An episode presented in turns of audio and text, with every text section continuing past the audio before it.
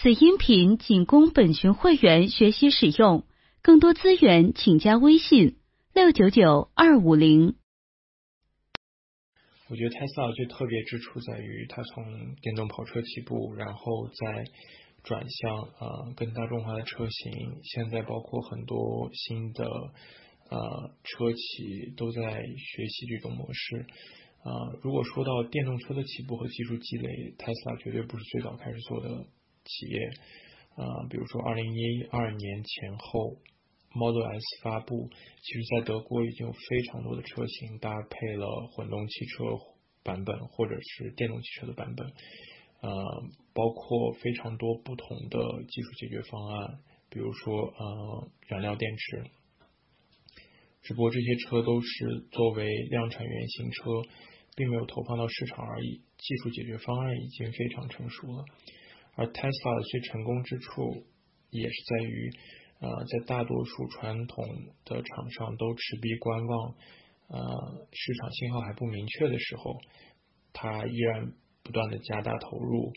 呃，特别是投入在呃电动汽车关键技术的自主化上面，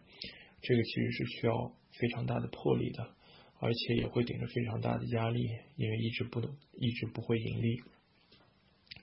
嗯，其实，在国内也是一样的道理。二零一二年前后，我们已经开始帮助一些自主厂商，嗯，开发混动的平台或者电动车的平台。只不过这两年电动车井喷，是因为呃，政策信号变得很明确了。啊，至于个人而言，我觉得呃，没有必要太跟从政策的导向，还是以自己的兴趣为导向比较重要。未来的情况，呃，其实我们都不知道。可以明确的是，呃，新能源汽车这是一个必然的趋势。当然，电动汽车占主流还是混动汽车占主流，这个主要是由政策决定的。从实用性上来讲，当然是混动汽车更实用一些。这也是为什么，嗯，其实现在车企，嗯，我觉得。做的更多的事情，特别是在国内是混动平台的研发，而不是纯电动平台的研发。一般会从纯电动车起步，但是关键技术的积累还是在混动的部分。众筹知乎 Live QQ 三零八零零二八零八零。我曾经回在知乎上面回答过一个呃关于车辆工程的问题，也介绍过我对车辆工程这个专业的看法。总的来说，我觉得在国内有一些车辆工程专业过度强调对技术应用细节的介绍，而不是基础工科的教育，这个其实是有问题的。因为技术细呃技术细节的应用呃更新换代的速度非常快，你在学校接触到的内容，甚至你用到的教材，可能介绍的都是几年前甚至是十年前的技术。你当你加入车企，特别是做研发工作的话，你会发现。很多东西都已经过时了。另外一个技术应用的细节啊，一般都是要结合实际的操作来学习的。这也是为什么呃，往往你从学校毕业以后，其实是很难真的直接开始做任何研发工作，而不经过任何的培训，而不经而不经过呃任何的呃有经验的工程师的指导。所以呃，如果你说到。基础的技技术储备或者说基础的知识，我觉得更主要的是你要先决定啊，今后你的兴趣爱好方向，比如说你希望呃去做传统车的研发，发动机、变速箱，还是做呃新能源技术的研发，比如说混合动力电动车，又或者是呃辅助驾驶，还有就是你希望做的是硬件的方向，硬件的研发，还是相关的软件控制的研发。这个会决定于你需要哪一些基础的工科知识，比如说希望做硬件研发的，可能你会需要多去接触啊啊基础的机械或者说电学的知识，而希望做软件研发的，可能你需要去多接触一些啊软件编程还有控制理论这方面的知识。肯定会有很大的阻碍。虽然有的人说德国人的英语好，但是你如果去啊还没有还不是那么小的地方啊，大众狼堡附近，其实很多时候甚至跟工程师交流，他们的英语都非常的烂。另外一个，德国的汽车行业其实是自成体系的，包括所有的标准，DIN 和 ISO 其实是并行的两套体系。虽然有很多标准其实是类似的，啊，另外在 ISO 还没有出来的标准的时候，其实德国汽车行业内部也会有一些汽车联盟之间的标准和协议。所以说啊，做技术方面。基本上德语是必须的。另外一个，如果你想融入真正的融入啊，不光是啊工作的日常的工作吧，还有日常的生活，德语肯定也是一个必须的基础的技能，这是一个基础的工具而已。那必须要去学习一些啊基础的电学知识，比如说啊电机学，然后电池。啊，然后还有啊逆变器 DC DC 啊 AC DC 啊交流电直流电直流电直流电之间的转换啊，还有就是这些呃电力电子的控制。啊，这个会是今天主要介绍内容，就是从工程师怎么转不同的嗯职业发展路径，包括团队的主管或者是啊。呃，项目主管，或者是呃质量主管，或者是呃技术专家，这些不同的路线。在德国找工作，其实更看重的是你以前的呃实习经历，尤其是实习经历是不是对口。其实对于中国人来说，更多的优势是技术方面的啊，在工程管理方面啊，比起德国人可能优势要略差一些。尤其是如果没有相关的实习经验的话，如果啊你想在德国开始工作的话，不如找一些啊可能和中国有关的项目，他们会比较需要啊有中国文化背景的呃项目管理人，然后或者的话，其实回国可能呃发展的潜力更大一些，因为在德国的话啊更多的是偏向技术方向。可能潜力会更大一些。国内电动车还有混动技术，其实有呃在自主上面，其实有大部分有国外咨询公司的影子。我也见过呃呃国内厂商自己做的电动车平台和系统，呃怎么说，基本上是处在刚刚可以用的水平，在。有一些系统的规范化、标准化、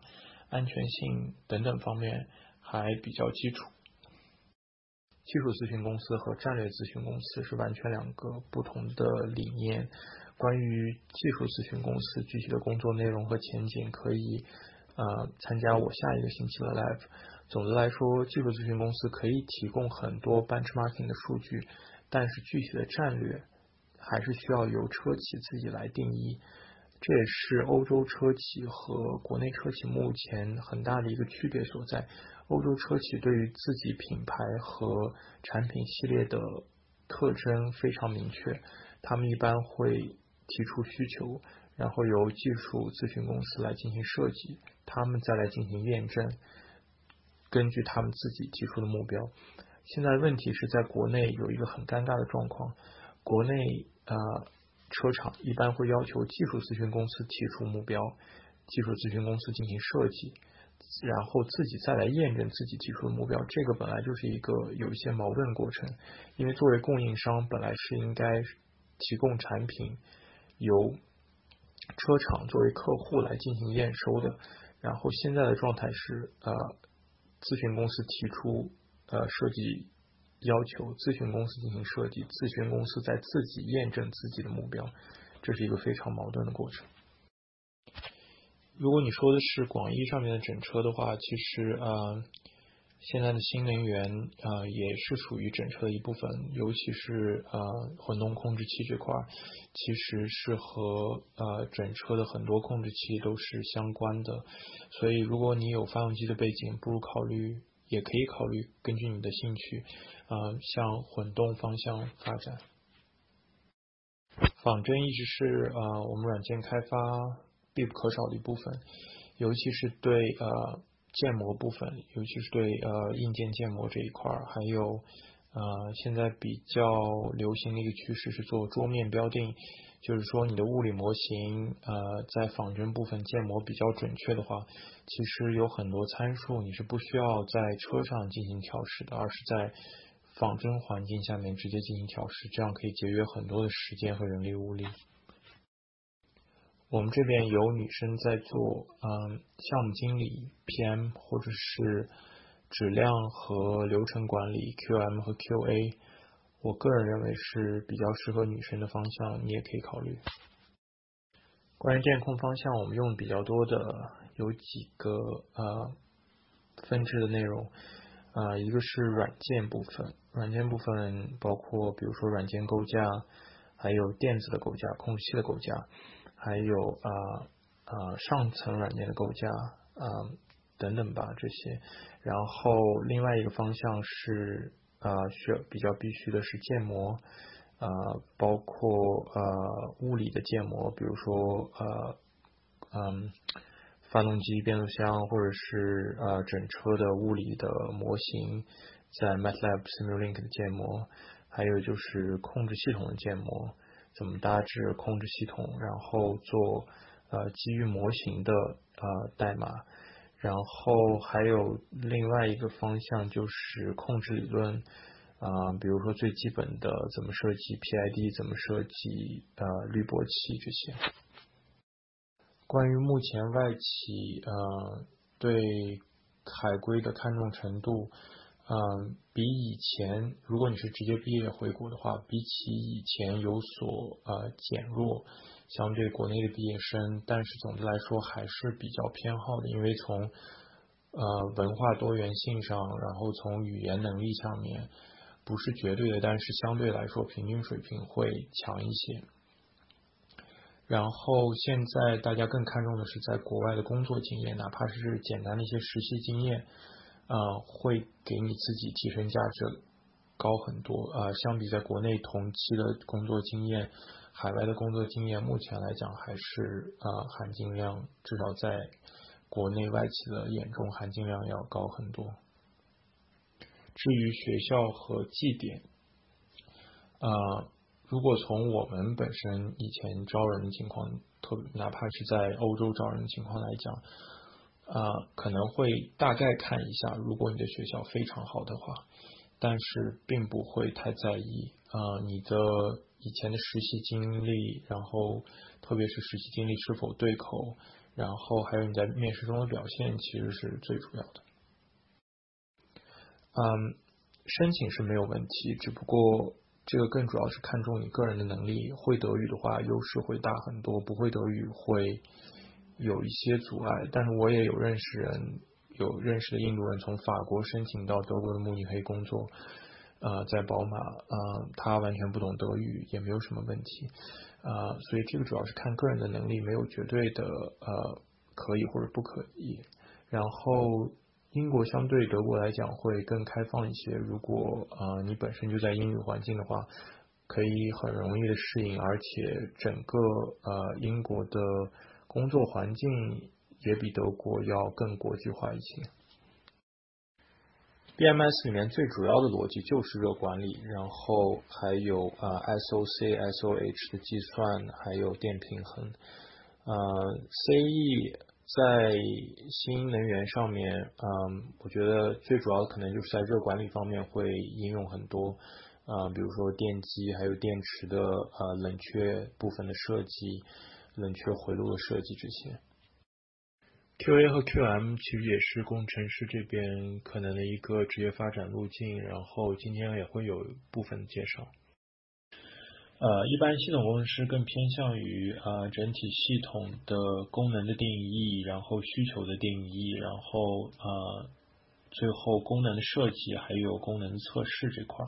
然后软件工程师更倾向于拿到系统工程师的呃。系统的功能需求，然后功能设计之后，然后做具体的软件的呃设计和呃测试，呃，所以看你具体的兴趣方向，然后呃这两个部分基本上都是结合在一起的。你也可以考虑呃先做某一部分，然后过一段时间再换到另外一个职位。我接触最多用到物理和数学的是啊，在仿真和建模这部分，包括怎么建立更符合呃真实情况的机械或者电学或者其他的呃物理模型。然后，如果真实呃如果物理模型够准确的话，其实在很大程度上可以帮助。呃，在仿真阶段，呃，就决定很多基本的参数，甚至是很多高级的标定参数，这样可以节约非常多的在车上的测试时间，或者在其他台架或者 hill 的测试时间。嗨，今天的介绍部分会呃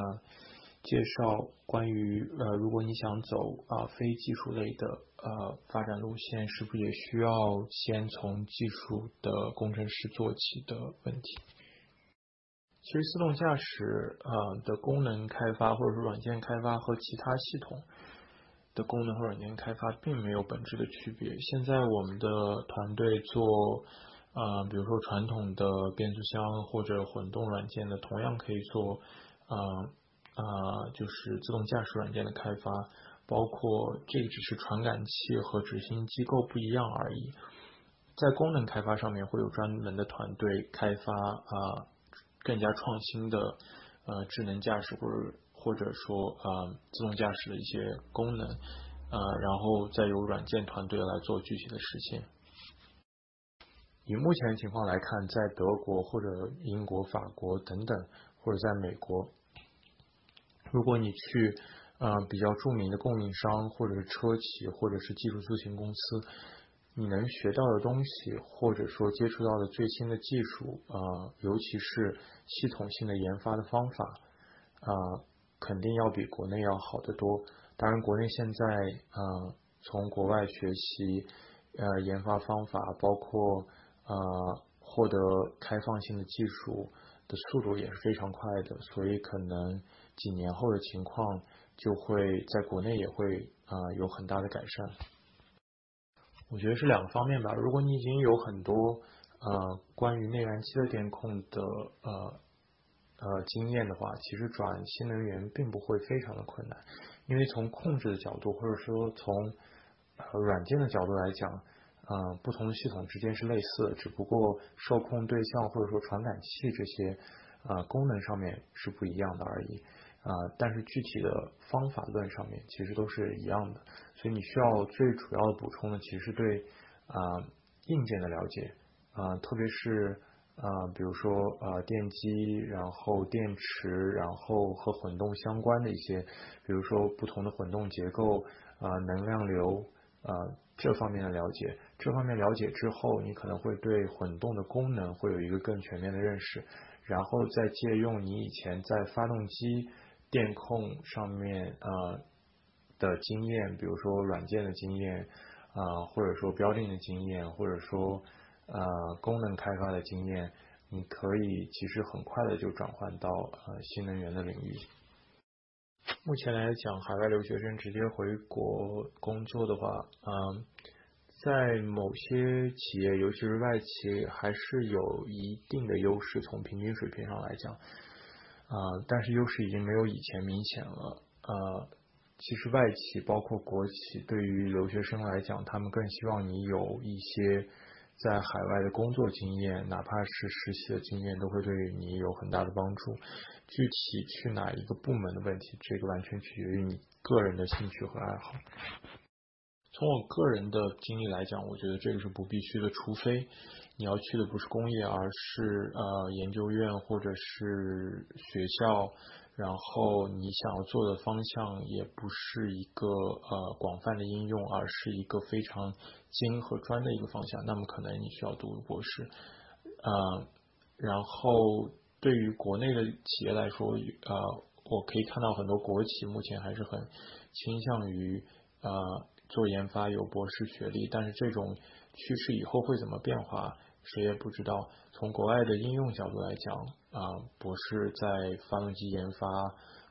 标定软件设计、硬件设计方面都不是必须的。然后，我觉得这个主要还是看你个人的兴趣吧。如没有必要为了迎合呃目前某一些企业的呃应聘需求而去浪费时间读一个你不想读的博士。众筹知乎 Live QQ 三零八零零二八零八零。目前自动驾驶来讲，主要还是被供应商垄断的，然后车企会有部分的参与，呃，但大多是做都是写需求，然后做最终的功能测试，或者是提出功能的需求，然后由呃供应商来做具体的呃软件或者功能的设计，呃呃，包括传感器或者是执行器的这些构建构架的设计，然后呃，所以你在供应商方面可能会学到的更多，但是在呃整车厂方面，你可能会有一个更全面的呃对功能层面的认识，比如说设计哪些功能，然后哪些功能怎么测试，然后怎么提出一个需求。嗯，柴油机标定本身或者汽油机标定本身并不是我的专长。但是就我所了解，我身边的人从在欧洲基本上都是从事呃柴油机标定，呃，因为柴油机在欧洲很呃流行，然后但是他们回国都是转的是汽油机标定，基本都没有遇见过有什么障碍，所以我可以假设，呃，从柴油机标定转汽油机标定应该没有什么难度。从广泛的呃呃方法论来讲，不光是从柴油机转汽油机。应该难度不大，包括从发动机转变速箱或者转其他单元，呃，标定的方式或者说呃，你对软件的理解应该都是类似的，只不过你在某你在某一个系统上面工作的时间久了，你会有更多的针对这一个系统的经验而已。目前来说，我并没有发现本科生绝对无法胜任的呃岗位，包括研发。举一个例子，我们这边有啊。Team leader 就是团队负责人或者是技术专家，有一些只是本科毕业在英国，或者是呃甚至都没有本科的学历，只是专科学校依靠自身经验的积累，然后做到技术专家这样的职位。所以说呃从实用的角度来讲，呃本科学历其实我觉得并没有说什么职位不能做，但是从呃。呃，积累知识方面来讲，其实读研究生更多的会帮助你积累一些呃分析和解决问题的方法，包括研发的方法。因为啊你在研究生阶段更多接触的是一些研发的项目，包括帮导师做的研发项目，或者是你在企业中实习的时候做的研发项目。这个其实对你以后做研发是帮助很大的。机器学习现在其实，在嗯大多数的控制器里面都会用到，呃，因为所有的执行部件，呃，通过长时间的使用磨损，呃，都会有特性的改变。然后所有的执行机构，呃，尤其是液压控制的执行机构，都有可能在不同的温度环境、海拔环境下面有特性的改变。所以整车需要在通过传感器不断的采集数据的同时，重新学习很多执行机构的呃控制特性，然后通过这些数据来改善啊在不同环境下面，以及在整车寿命的整个阶段呃的呃驾驶性。然后关于大数据在机器学习和呃，未来的呃使用上面，现在有一个很大的趋势是使用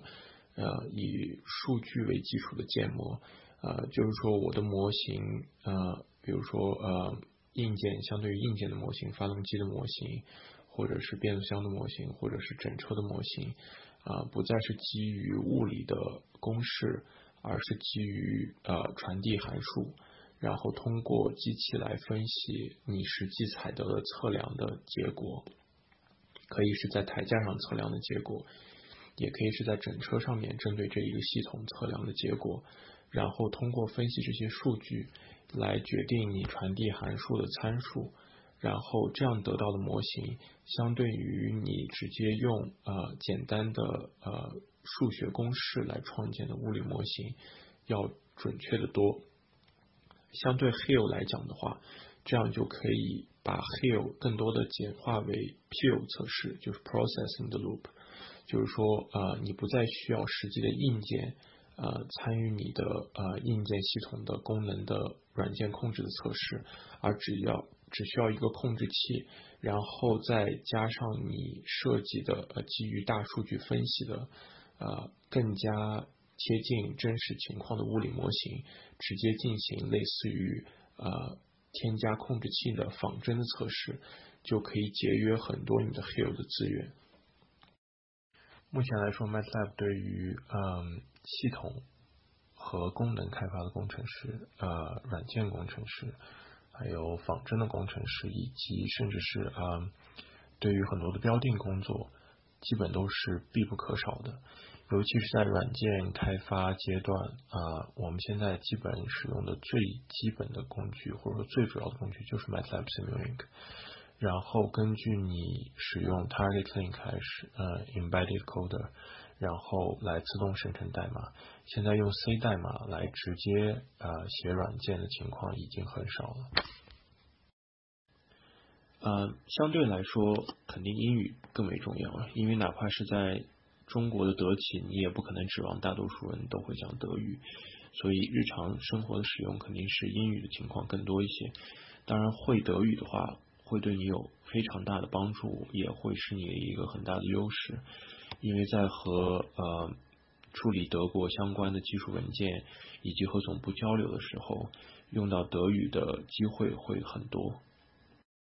对的，其实现在在 Peel 的仿真里面，如果可以把物理模型做的比较精确的话，或者说用大数据的方式，呃，用大数据来建模，可以达到和真实情况比较相符的模型。这样情况下面，其实 p u 达到的结果会呃在。性价比上会远远高于 Hill。关于变速箱方向的话啊，在短期内肯定是不会被淘汰的，尤其是嗯未来，其实我觉得混动方向会比电动纯电动车更会成为主流。而在混动车里面，整个构架上不仅会有传统的变速箱，还会有更多的啊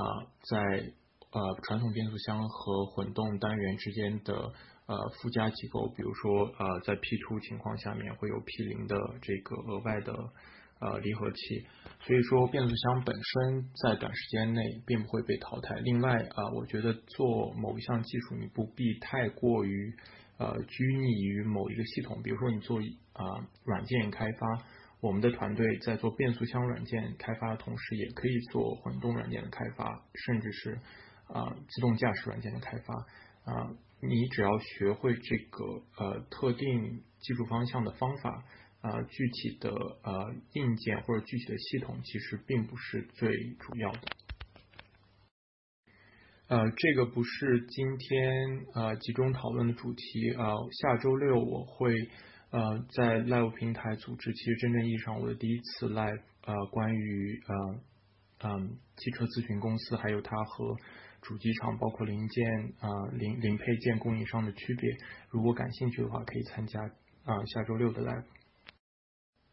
不好意思啊，刚才直接发出语音，你可以参考上面的语音内容。啊，大家好，欢迎参加今天的 live 啊，我是直外地一个 K 八。啊，刚才我已经重点回答了一些问题，在啊 live 开始前，我想先解释一下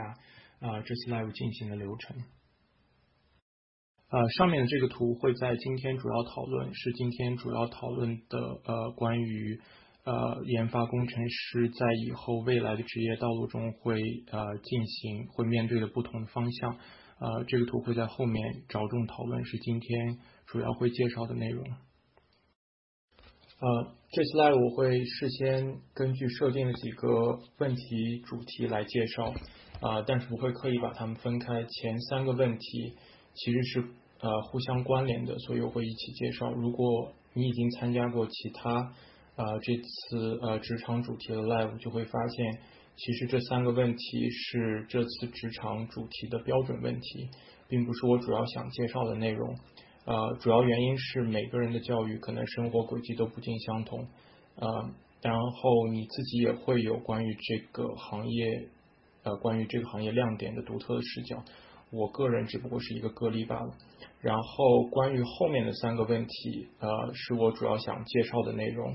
包括研发类工程师或者说呃任何行业的专业工程师可能都会面对到的几条职业发展路径。呃，以我的经验，每个路径需要的不同的核心品质，呃，以及中国和欧洲汽车行业目前的主要差距和不同。呃，在这期间，请大家随意提问，我会在呃介绍中间穿插解答。呃，不过提问的时候，请尽量问和主题相关的问题，因为时间有限，呃，我做不到针对每个个例全数的回答。呃，另外，live 开始前，我已经回答了一些呃比较有代表性的问题。如果我没有回答你们的问题，可能要么是你的问到的专业方向和我所从事的专业方向差别很大。我不知道答案，要么就是你问的问题过于宽泛，比如说问我毕业后该做什么职位比较好，这样我也很难在这个宽泛的范围内针对你个人来做出回答。所以，请问和主题相关的问题，然后尽量具有代表性呃具有呃详细一些。嗯，这次整个 live 大概会持续呃一到一个半小时，最后 live 结束后，希望大家。可以抽出宝贵的时间完成我创立的一个评分反馈页面，然后可以帮助我改进以后的 live 更好的服务大家。live 结束的时候我会贴出具体的链接地址。呃，关于我是因为什么机缘进入汽车行业，当时为什么会选择这个行业的问题，嗯，其实我进入汽车行业非常巧合，因为我本身在国内和在欧洲的专业并没有和汽车直接挂钩，而是机械电子和控制。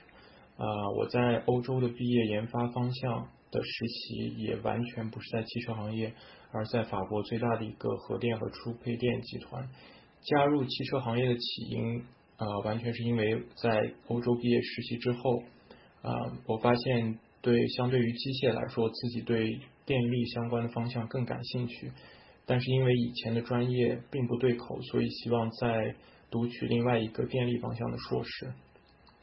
在申请的时候，我的法国的导师看到我的简历后，极力推荐我去读另外一个方向——电动汽车和混合动力。当时呃，也是欧洲第一个相关方向的硕士。而我最后选择这一个方向的这一个项目，也是考虑到这样不会浪费我已有的一些机械背景，未来可以在一个更加多学科交叉的领域工作。但是其实总的来说，我也并不算是特例啊。比如说我在国内的研究生同学有一半以上，目前都是在呃汽车行业，虽然他们都不是汽车专业的啊。另外，在我在欧洲的工作的同事，基本上各个专业的都有，唯独基本上没有汽车专业的，因为嗯，在欧洲大多学校不存在汽车这个专业的方向啊。而行业本身，就汽车行业本身来说，是非常学科交叉丰富的一个行业。尤其是目前在混合动力和辅助自动驾驶的方向，单从这个研发来说，比如说从呃最传统的机械电学到电子控制，再到材料化工，然后 CS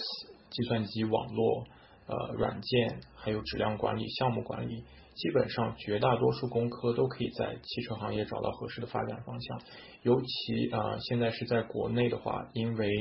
啊整个汽车行业的转型非常快，从生产密集型向知识密集型研发转型，所以对于大多数工科生来说，都可以找到很合适的职位，职业发展的广度也很大。啊，这怎么说？其实很多我们在台架上面的工程师都是从技工出身，比如说做呃测试，然后甚至他们后面转转标定，他们本身都是呃技工出身的。然后另外啊，在我公司里也有呃以前从技工出身的工程师，但是他们可能后来会通过比如说读取一个相关方向的硕士，然后加强自己在呃研发领域，比如说呃。基本软件和研发方法上面的啊啊知识或者说积累，然后再进入研发团队，相对来说过渡会简单很多。这个完全不一定，比如说如果你只是做功能的话，啊，你可能只需要做呃相对于呃混动系统的功能的设计，然后写呃需求规格书，然后呃功能规格、功能定义。然后呃有具体的软件团队会做编程和实现，然后你也可以做测试，因为测试的时候其实对你软件编程本身的能力要求是很低的。总的来说，前面我也解释过关于德国实习和工作的一个问题，就是说他们更看重你以前的实习经历和，呃，主要是实习经历是不是和现在的职位相符。所以，如果从我的角度来说的话，我觉得呃，你不如尝试呃。从在做一个类似于 A DAS 方向的实习，如果已经毕业以后的话，我可能可能你就会稍微困难一些找相对应的职位，但是也不是说一定找不到，可能啊，如果你去找和中国呃相关的项目，比如说很多供应商目前在德国，但是供应中国项目的 A DAS 系统，或者是帮助中国企业开发 A DAS 系统，这样的话，他们更需要有。呃，中国文化背景的一些工程师，这样的话，你在没有专业背景的情况下面，你有一个文化背景的优势。呃，关于汽车行业最吸引人的地方，我觉得从业几年之后回头来看，呃，整个行业最吸引人之处，我认为是汽车行业在所有的传统行业中是最具有创新的，呃，而在传统概念的创新行业中。又是最需要知识积累和最具有知识积累和经验壁垒的啊。具体来说的话，相比能源行业或者说呃航空航天行业，汽车行业所要面对的用户需求要多样的多。这也为什么目前就是汽车行业的品牌差异化这么大。相比其他几个传统的呃实体支柱产业，汽车的行业的竞争也是最激烈的。啊，在被大集团垄断的情况也要相对少得多。比如说，在德国汽车行业，或者说，呃，整个德国的经济的支柱，并不是几个大集团，而是一票以创新和文化为导向的中小型家族型企业。包括呃，在现在规模已经非常大的博士 Bosch，其实它也是属于这一类型，呃，更注重创新和文化，啊，关注的不仅仅是盈利，而是更多。投入精力在技术进步还有社会的责任上面，所以这些用户的多样性还有更开放的竞争环境，其实是汽车行业快速创新的最大动力。如果你看，嗯，最近十年的这些创新的话，不管是新能源技术在混合动力上面的应用，互联网在车联网的应用，或者还呃或者说人工智能在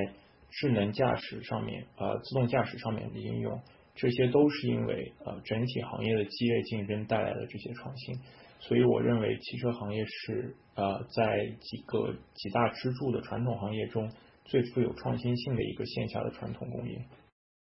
啊，但是与此同时，这种创新又是和互联网的 IT 创新是完全不同的。就跟前面说到的一样，汽车本身是一个非常多学科交叉的啊复杂度非常高的一个行业。需要不同学科，不仅需要不同学科的知识，也需要不同学科之间的匹配和融合。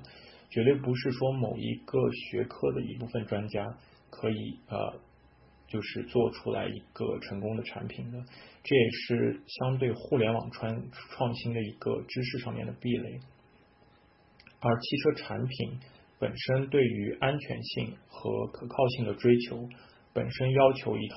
有非常严格的。研发还有生产的流程和规范，这是整个行业上面在管理经验上面的被壁垒。比如说，手机是可以死机的，软件也可以蓝屏，你的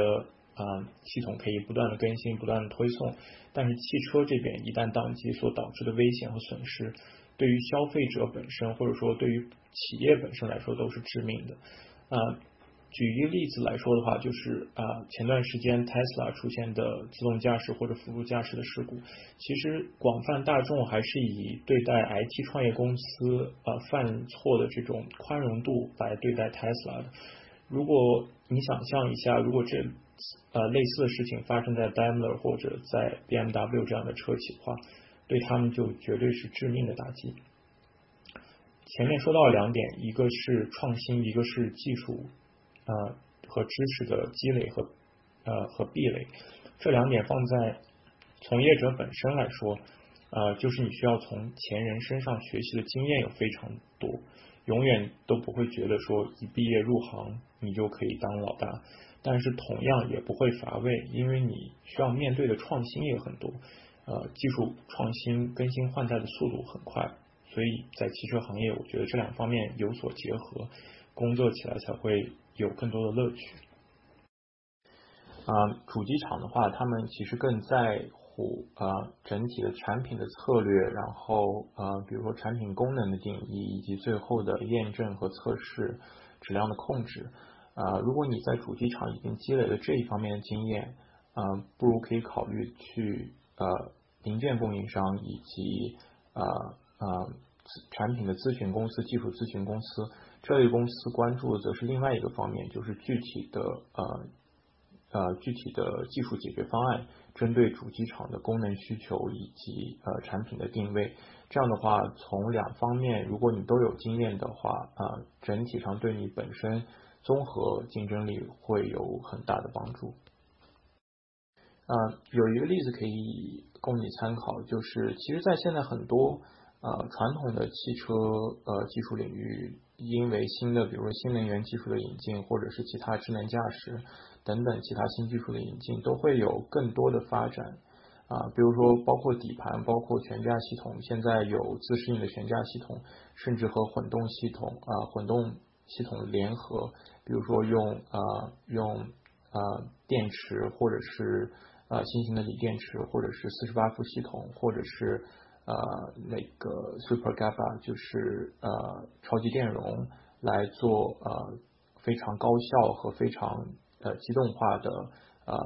呃自适应的悬架系统，所以说传统行业在新技术的应用下面也会有很多新的应用方向和发展。另外呃，我一直都觉得呃不一定你一定要拘泥于某一个呃具体的技术方向，其实你需要掌握的是一些基础的技能，比如说做硬件开发或者软件开发之后再转啊技术方向从。同呃从这一个技术方向的软件开发转下一个技术方向的呃软件开发，其实都是很简单的事情。这几年 A DAS 的情况其实跟前几年混动的情况是一样的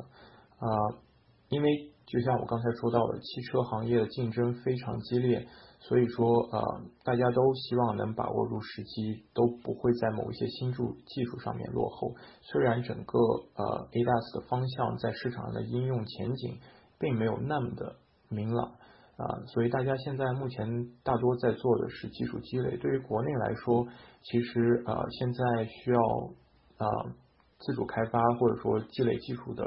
领域有非常的多，很多国内车厂啊目前在 ADAS 上面投入并没有国外多，主要是也是因为需要集中人力物力来做一些更主要的可以直接产生回报的，比如说啊。呃，整体的动力总成的软件和硬件的开发，但是未来来讲，呃，肯定所有的新技术方向在国内，呃，都会有很大的前景。我想说的是，其实跟上面两点结合起来，关于呃，在这个行业中所能获得的核心技能是什么？其实最主要就是两方面啊，一个是你可以推导其他技术壁垒所需要的核心技术，还有相关的呃。研发或者生产的管理经验，这些都是相对于其他行业或者说是新兴的创新行业的呃非常明显的技术和知识的壁垒、经验的壁垒。然后另外一方面，呃，在创新汽汽汽车技术不断创新的前提下面，呃，你可以找获得的另外一个核心技能就是呃来创新或者说解决新的问题的方法和能力。呃，这个是可以。不断的运用在老的技术和新的技术上面，技术方向上面的。啊，关于内燃机这部分，其实在国内也好，在欧洲也好，其实需求都一直有。因为不管是在呃传统车上，还是在混合动力车上，内燃机的改改进一直都是一个主要的技术研发方向。所以说，呃，其实前景一直是很稳定的。另外，现在国内大部分车厂开始都有自己的发动机硬件。呃，但是在软件上面目前还比较弱，使用供应商对供应商的管理，然后包括供应商提供的最终软件的呃测试都和标定都还处在比较弱的呃水平上面，所以我觉得如果你有兴趣的话，对于电控这块在发动机其实不只是发动机，还有包括其他的呃整车系统上面，在国内的前景都很好。是这样的，在国内呃很多公司，包括咨询公司都会有很多呃市场类的职位，然后包括。市场拓展、产品销售等等的职位都不需要你有非常深入的技术方面的了解，你也可以考虑向这方面转型。如果想在汽车行业工作的话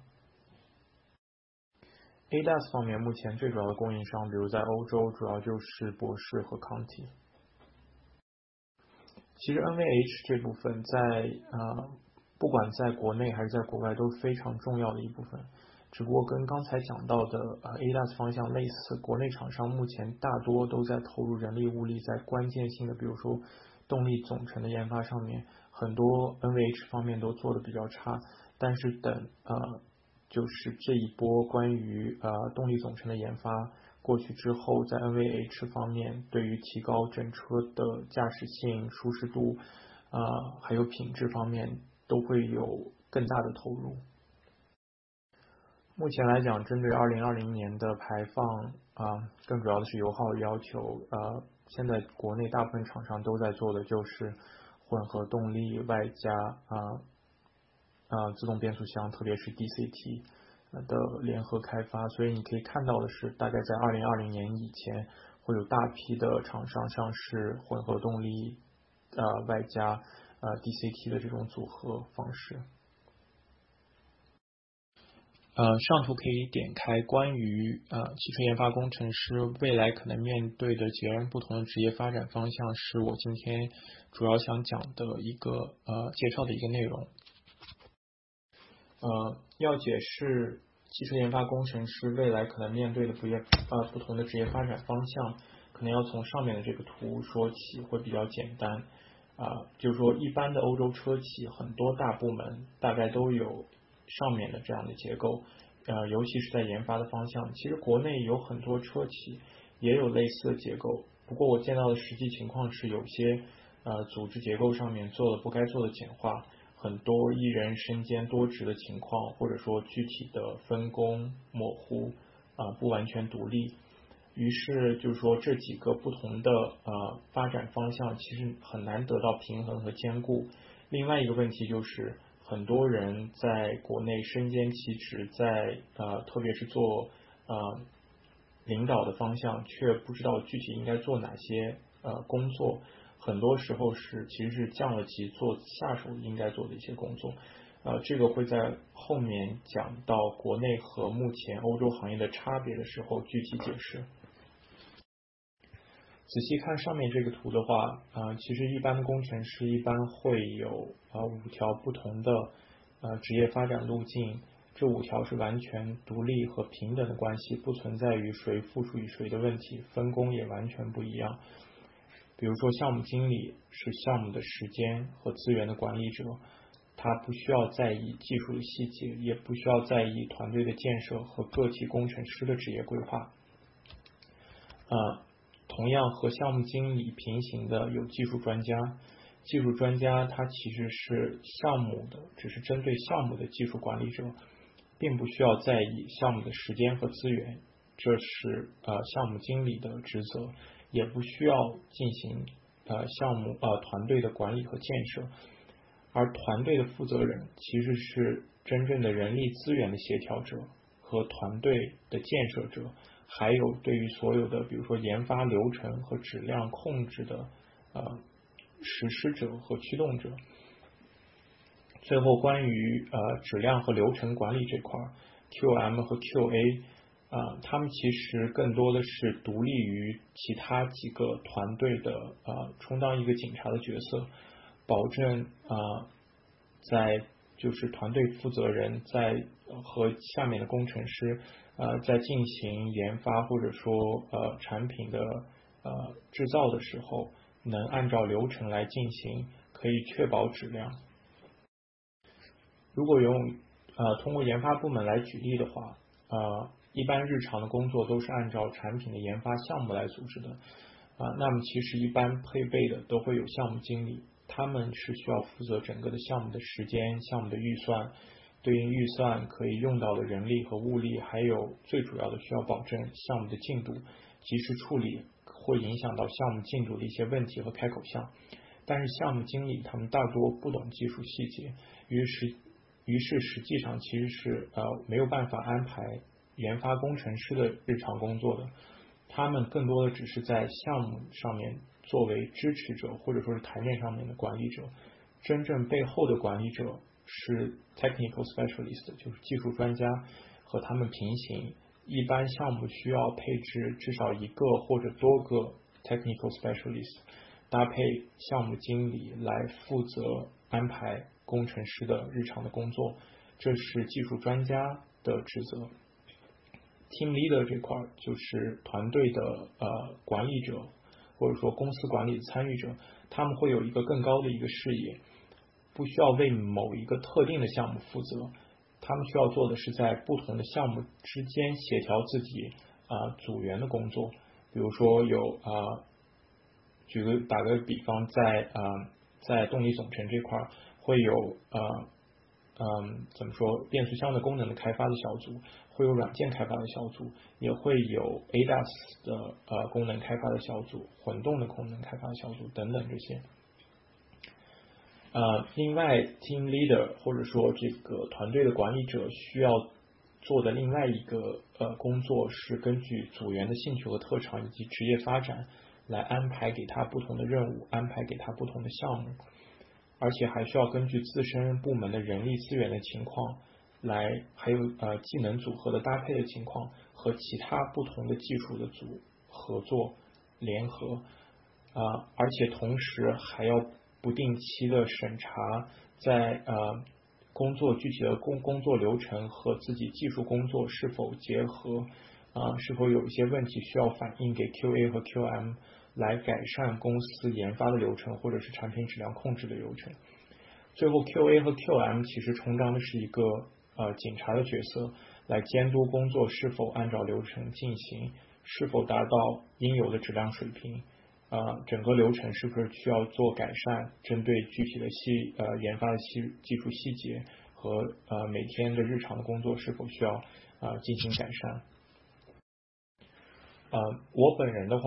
除了 QM，呃，是从研发工程师开始做起，呃，曾经也是团队的 QA，是做呃呃关于质量方面，然后在大项目中做过分支的项目经理，独立做过项目的技术管理，呃，就是类似于 technical specialist，就是呃这一级的工作，然后目前是做团队管理，管理一支研发团队。啊，同时在我呃曾经呃从业的这么几年之内，遇到过不同的 QM、PM 和 TM 也不计其数。嗯，底层软件的话绝对是基础啊，但是我们一般底层软件或者说呃底层的硬件都会直接从呃供应商处获得，从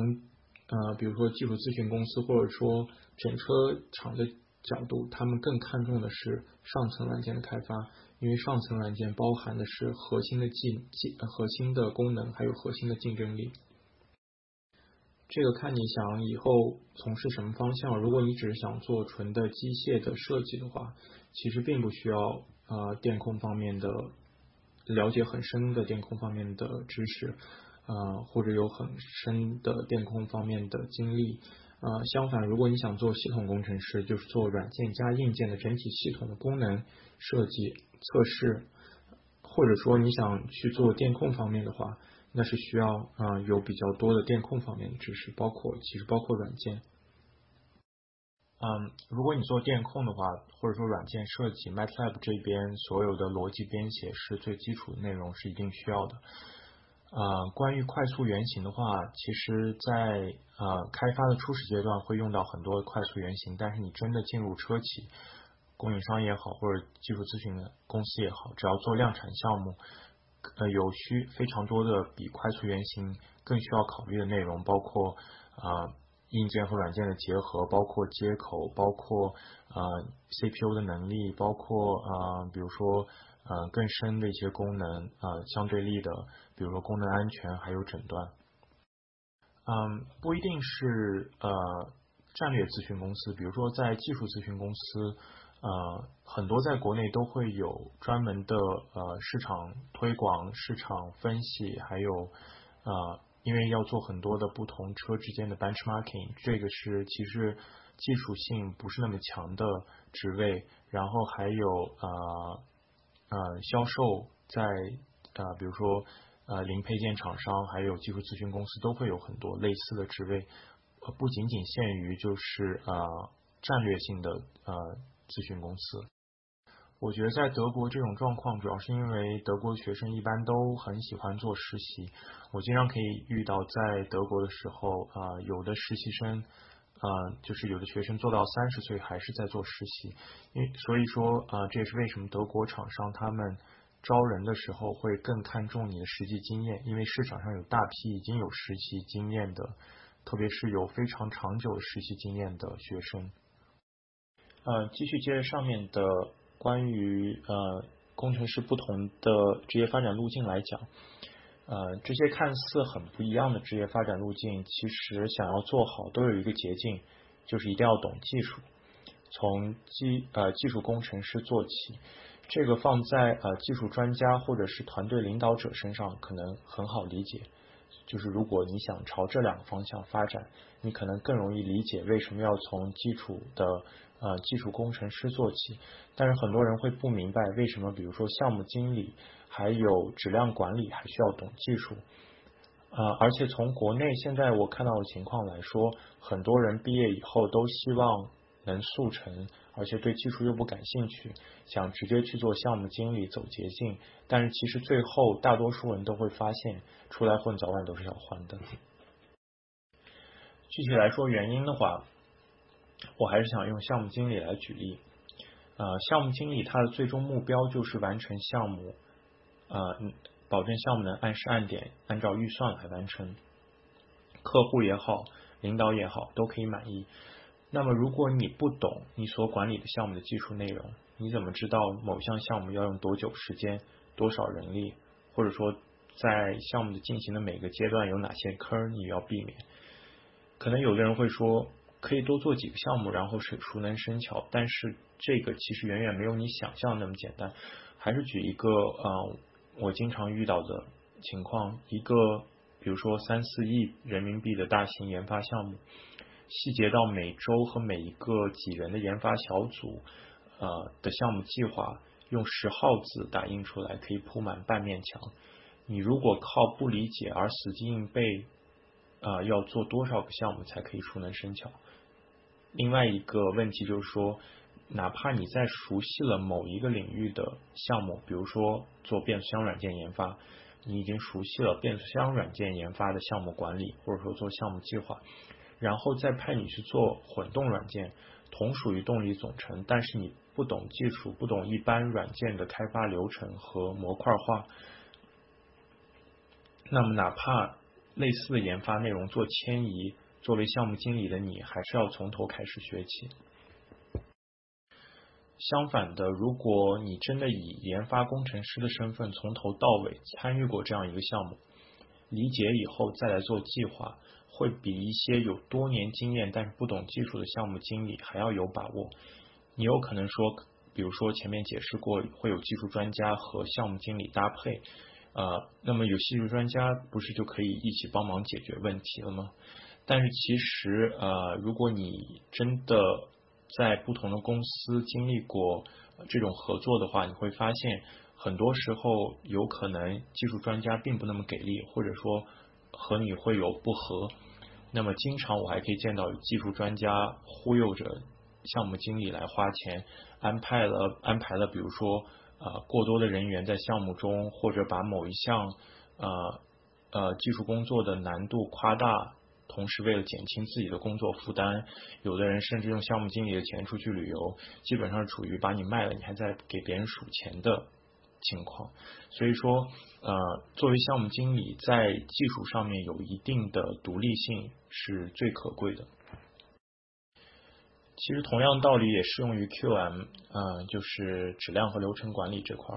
我知道很多 QM 都非常熟悉各种标准，比如说啊，包括啊汽车软件研发这块 a s p i c e 啊，但是要实际转化成可以使用的流程，大多数人都没有这个独立的能力，需要。非常多的技术部门的支持，需要和所有岗位的工程师进行联系，了解他们工作的实际内容，才可以制定出符合实际技术工作呃日常技术工作的适合的流程。这个和标从标准转化为可用的呃技术研发流程，这个其实是一个非常复杂的过程。如果你不懂技术细节的话，如果你不知道，比如说软件模块化研发的过程和步骤，那么你需要非常多的和下面工程师的交流的呃工作，而且还是跟上面一样，如果把你从一个系统转化到另一个系统，如果呃你不懂相关的内容的话，你还是要从头开始做起。所以，甚至对于 QM 来讲，一定程度上对技术细节的了解。对呃 QM 的工作其实是非有非常大的帮助的。嗯，上上面说到的这些，其实我想说总结来说的话，就是不管你以后想从事哪一个方向，呃，是走技术发展的方向，成为技术专家，或者是团队的领导者，或者走更纯的呃管理路线，成为项目管理者，或者是质量管理者。最好的捷径还是从纯的工程师起步做起，只不过在你做工程师的时候，你需要注重的，呃呃，根据自己想要的职业发展方向，需要注重的内容会有所不同。呃，如果以后想成为 QM 的工程师，可能希望多去不同的技术部门做工程师的工作，了解不同组的工作的内容和流程。而不是在意某一些技术的细节。同样的，很嗯，作为 QM，如果你想向 QM 方向发展，你可能希望去不同的公司，呃，看同一个技术研发在不同公司的流程管理各自有什么优势和劣势。还有一个捷径就是去，比如说技术咨询公司，可以在短时间内会有对整个行业有一个更全面的认识。呃，关于研发的流程方面，如果你想成为 PM 的话。啊，就是项目管理经理的话，你可能希望作为工程师参加一个量产项目，从 A 到 Z 的的整个过程，啊，从设计理念的创创建开始，到呃需求向功能的转化，再到测试和验证，最后到量产。同样的，你不需要了解每一个步骤的技术的细节，你需要知道的是整个呃研发的流程和技术的大致的方向和。呃，步骤以及具体细节，每一个步骤会有哪一些技术相关的工作？相对立的，如果你的职业发展方向是想成为技术专家啊，成为项目的技术专家，那么呃，你最主要需要积累的是在某一个细呃细节的技术方向上面的经验，比如说做呃变速箱控制，你会希望在。离合器控制或者扭矩控制方面成为专家，或者在液压控制方面成为专家。做混合动力的人可能希望在比如说能量管理和动力方面、动力动力分配方面成为专家。呃，但是如果你在只在某一个局部的技术模块成为了专家，并不能使你成为技术真正意义上的技术专家，而只能做 senior engineer，就是高级工程师的职位。呃，因为技术专家本身作为一个整体的系统开发项目的协助者和实际工作的安排者，他需要除了在自己的专长领域有很深的了解外，对整个相关系统的设计的各个方面都需要有了解，才能有一种把控技术全局的能力。还是说，还是以上面的例子，比如说啊，你做变速箱软件，你的呃真正的专长领域是离合器控制。但是同样的，你也需要在比如说换挡逻辑、波差控制、底层软件、功能安全和诊断这些领域有所经验啊，但是不一定要达到你的专长领域，比如说离合器控制那么的呃的同样的深度呃，同样的，比如说呃你做混合动力的控制器啊，你的专业方向是能量控制和动力分配，但是同时你需你也需要在呃变速箱、呃发动机、电池和电机呃整个系统方面，特别是接口功能上面，呃有一些工作经验，然后呃比如说根据结构，你还需要了解各种不同的混动结构，然后各种不同混动结构的控制，这是一些这是呃要搭配于你的自身的专业，然后给你提供一个更全面的呃对技术的把控的能力。最后，呃，如果你想成为团队的管理者的话，向公司管理层发展，虽然在技术的深度上面不一定需要达到技术专家的水平，项目技术专家的水平，但是也需要对于你所要管控的这个系统的技术细节有所了解，有全局观。因为，呃，项目呃团队管理者 （team leader） 才是整个团队技术能力结构的管理者，还有技术流程的实践者。呃，另外，在成为 team leader 之前，呃，作为工程师，呃，你可能还希望找到机会先去尝试参与做一些，呃，比如说呃，项目管理助理，然后呃呃，技术专家，还有就是 QA 的工作，因为呃，团队的管理者 team leader 是一个非常复杂的职位，他处了处理的呃，主要是和嗯。质量管质量管理经理、项目管理经理还有技术专家之间的关系，很多时候只有你真正的嗯做过了、体验过了他们的工作，才能从他们的角度出发来呃安排你自己和他们的关系。啊，如果是我个人的话，我可能会选择 IAV 作为起步，呃，因为目前来讲的话，国内不管是合资企业也好，还是外企也好，大部分的呃核心研发还是在欧洲这边，然后。呃，他们也更看重你在国外的呃，特别是纯研发的经历。所以作为嗯呃怎么说，作为起步的话，我觉得还是从国外起步会对你本身进步会呃帮助你进步会更快一些。具体的关于呃咨询公司，包括在国内国外，然后和主机厂的区别，这个是另外一个话题，我会在下周六的 live 里面具体解释。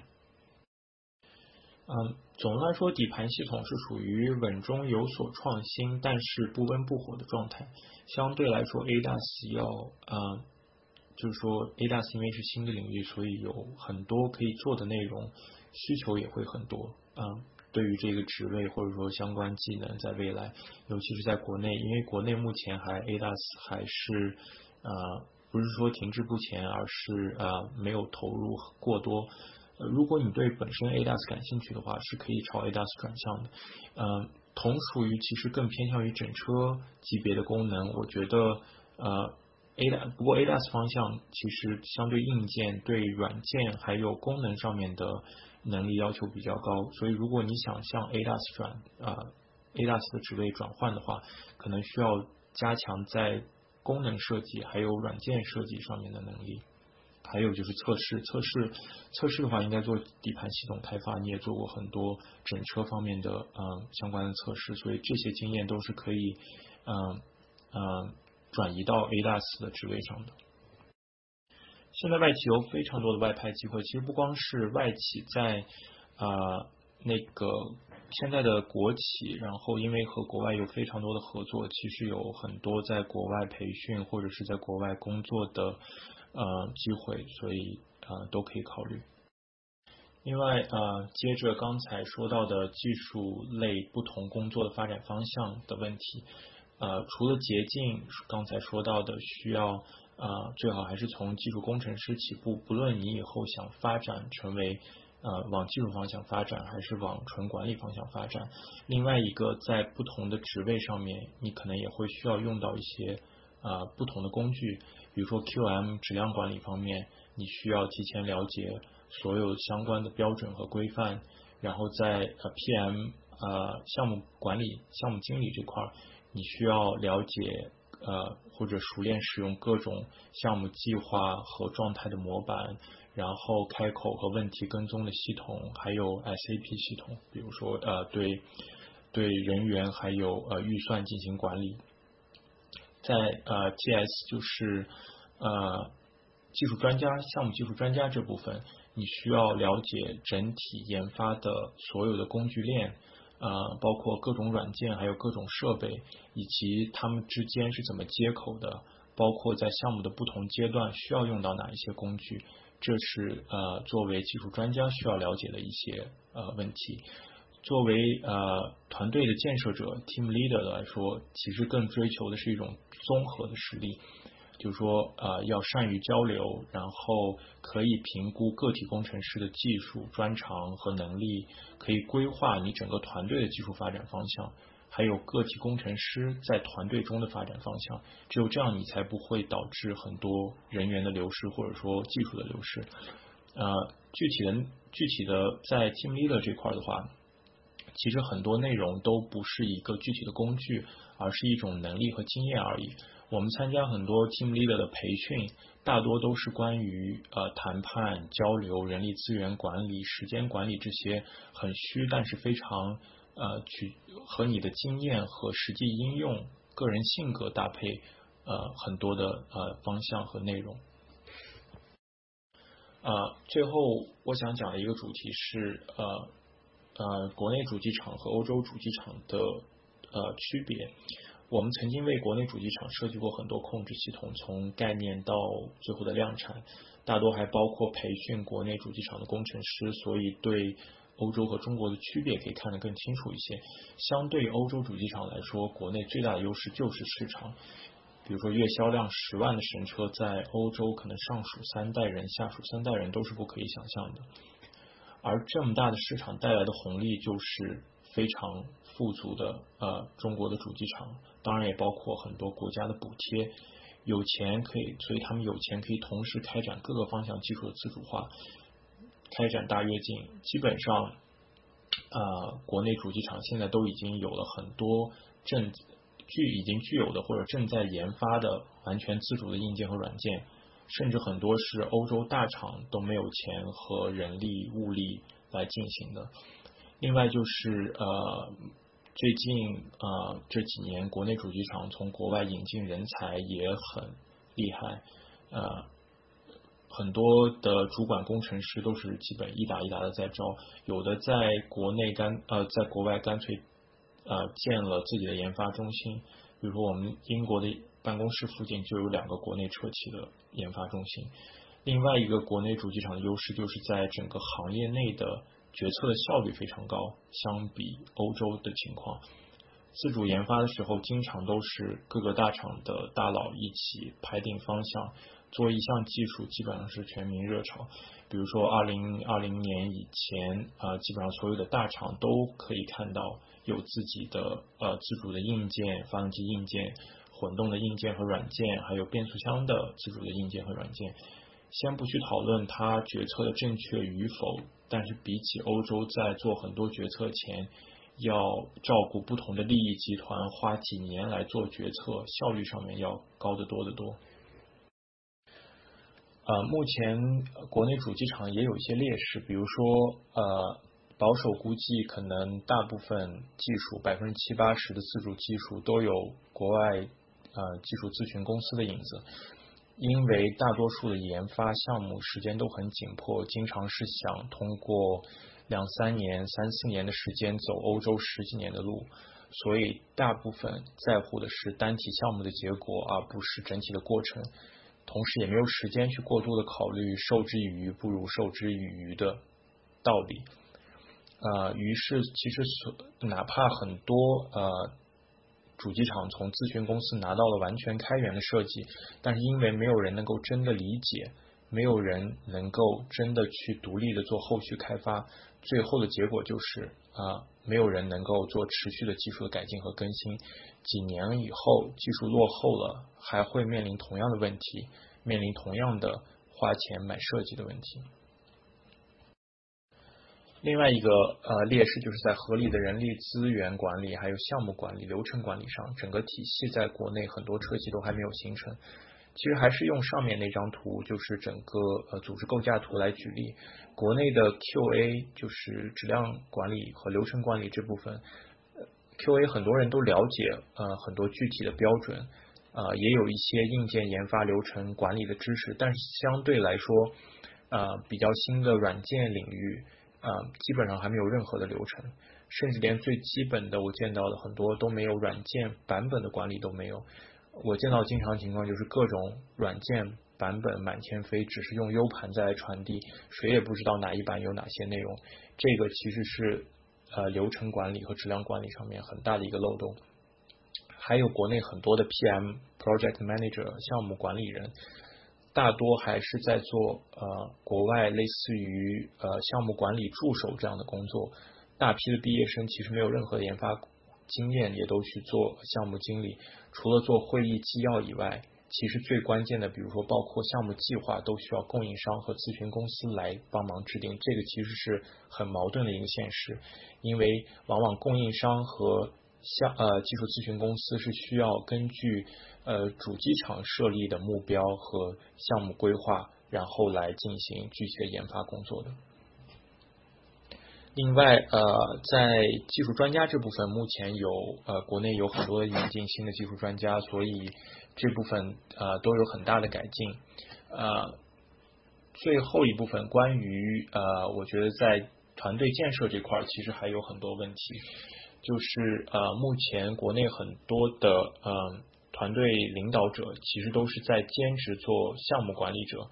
但是问题在于，项目都是项目管理者在兼职，对，但是项目管理者往往不懂技术，他的侧重点也是在项目，而不是在团队建设。这样的话，就会发，于是你会发现，其实很多工程师都是在打杂活，并没有一个明确的职业发展规划，也没有人来呃帮助他制定职业发展规划。尤尤其是几个大项目做下来，你会发现。整个公司还是没有一个结构化可以拿得出手的研发团队，人员流失也很严重，因为大家看不到未来啊。所以总的来说，国内其实相当于欧洲优势非常明显，劣势也很明显。不过这些劣势其实就是相对的潜力啊，一眼望去可以有无数可以改善的地方。我觉得这，我觉得这个是对于个体工程师来说最希望看到的，因为。个人职业发展的潜力，可以做的工作就很多。你随意的一个小小的改进，都会对呃对于企业来说都会有巨大的影响。下周的 live 会对会讲很多不同技术咨询公司他们的呃理念，还有工作内容，还有和主机厂的区别。我觉得。就像刚才说到的，其实做嗯项目管理的话，最好还是有从呃基层的呃研发工程师做起的经历，所以你可以考虑从研发工程师的一些感兴趣的方向做起，然后再转回项目管理。今天提到了很多关于呃汽车咨询公司的相关内容，下周六我会在知乎组织真正意义上我在这个平台的第一次 live。呃，关于咨询公司的那些事儿，这次呃职业主题主要是因为知乎邀请而临时组织的。对于咨询公司工作内容或者说和主机厂零配件供应商的区别感兴趣的同学，啊，可以可以换呃可以考虑参加。啊，作为大部分新人来说的职业首选，整车厂其实在很多时候都不是最好的职业选择。啊，具体的职呃具体的 live 的链接如下。具体外企的上升空间其实并没有很多人看到的有那么天花板啊，在很多国际化的大公司，特别是国际化程度比较好的公司，呃，其实大家更看重的是你的能力，而不是呃你是从哪里来，或者说会不会讲呃公司总部的语言，或者说在公司总部有没有深厚的人脉，这些其实都是次要一些的问题。呃，由于时间的关系，这次 live 就到这里结束。麻烦大家抽出几分钟时间完成下面的反馈问卷，我会在呃专栏发布反馈的结果。呃，另外还有一些没有时间回答的问题，我也会在专栏贴出文字的解答。啊，总的来说，谢谢大家参加这次 live，期待下一次一起啊继续讨论分享，谢谢。众筹知乎 live QQ 三零八零零二八零八零。